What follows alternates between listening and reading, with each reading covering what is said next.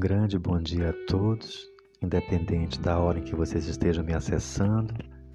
O meu nome é Luiz Carlos e esse é o nosso podcast Espírito da Alma, um pequeno cantinho no tempo e no espaço para tratar das coisas do coração. Sejam todos muitíssimo bem-vindos e um agradecido obrigado pelo seu tempo e pela sua atenção. E falando em tempo, hoje é um dia muito especial na verdade, o final de mais um ciclo, de mais um ano, na cronologia do nosso tempo, no calendário ocidental em que todos estamos inseridos. Hoje, portanto, o último dia do ano de 2023. Foram 12 meses ou 365 dias em que todos nós fomos agraciados com o milagre da vida. Existiram, por certo, momentos de dificuldade, mas também momentos de muita superação. Houve dias de ganhar e dias de perder, dias de muitas companhias e dias de muita solidão, dias de muito entendimento e também dias de muita incompreensão. Tivemos dias de serenidade e dias de agitação, dias de lembrar e dias de esquecer. Tivemos dias de perdoar e dias de ser perdoados, dias de sorrir e dias de chorar, Tivemos dias de chegar e dias de partir. Tivemos dias de aprender e dias de desaprender. Dias de encontrar e de se encontrar, e dias de perder ou até de se perder. Tivemos também dias de incerteza, de muitas incertezas, mas também tivemos dias de muita certeza e de muita fé. Tivemos dias de união e dias também de separação. Todos nós tivemos muitos dias iguais e rotineiros, mas também tivemos muitos dias diferentes e desafiadores. Dias em que necessitamos de ajuda e dia em que nós fomos a própria ajuda.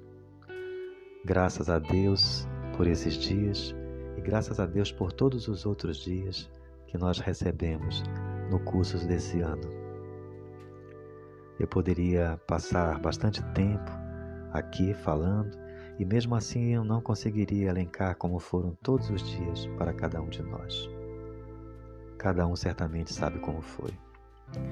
Importa dizer agora que nós passamos por eles e que chegamos até aqui.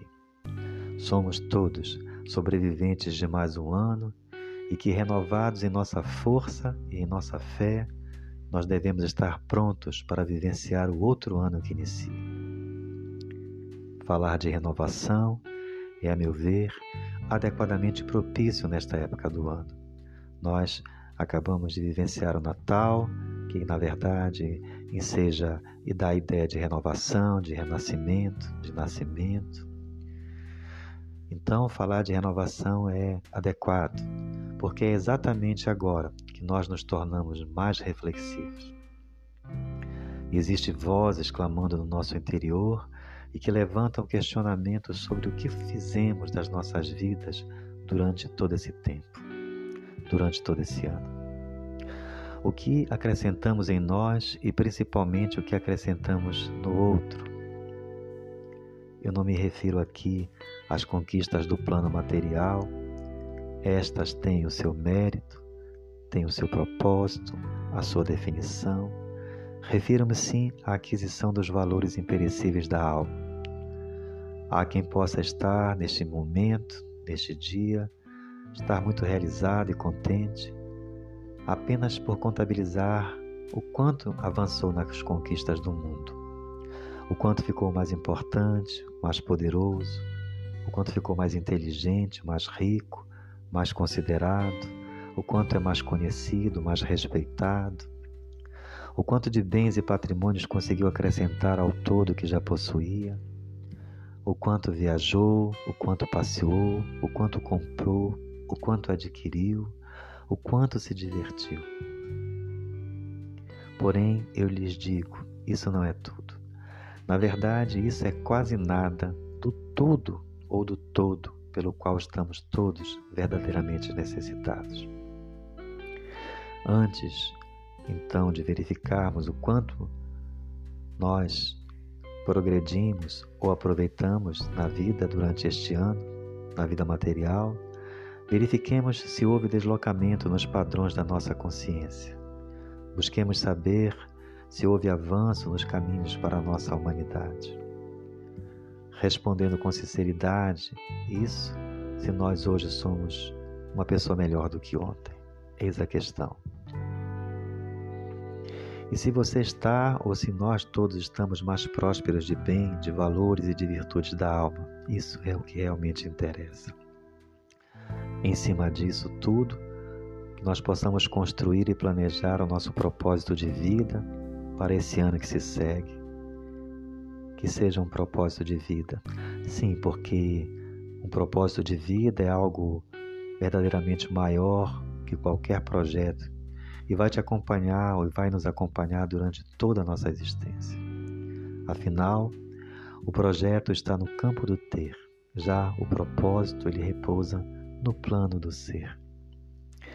E para finalizar por hoje, eu poderia desejar a cada um de vocês tudo de bom, muita saúde, muita paz e prosperidade para esse novo ano que vem.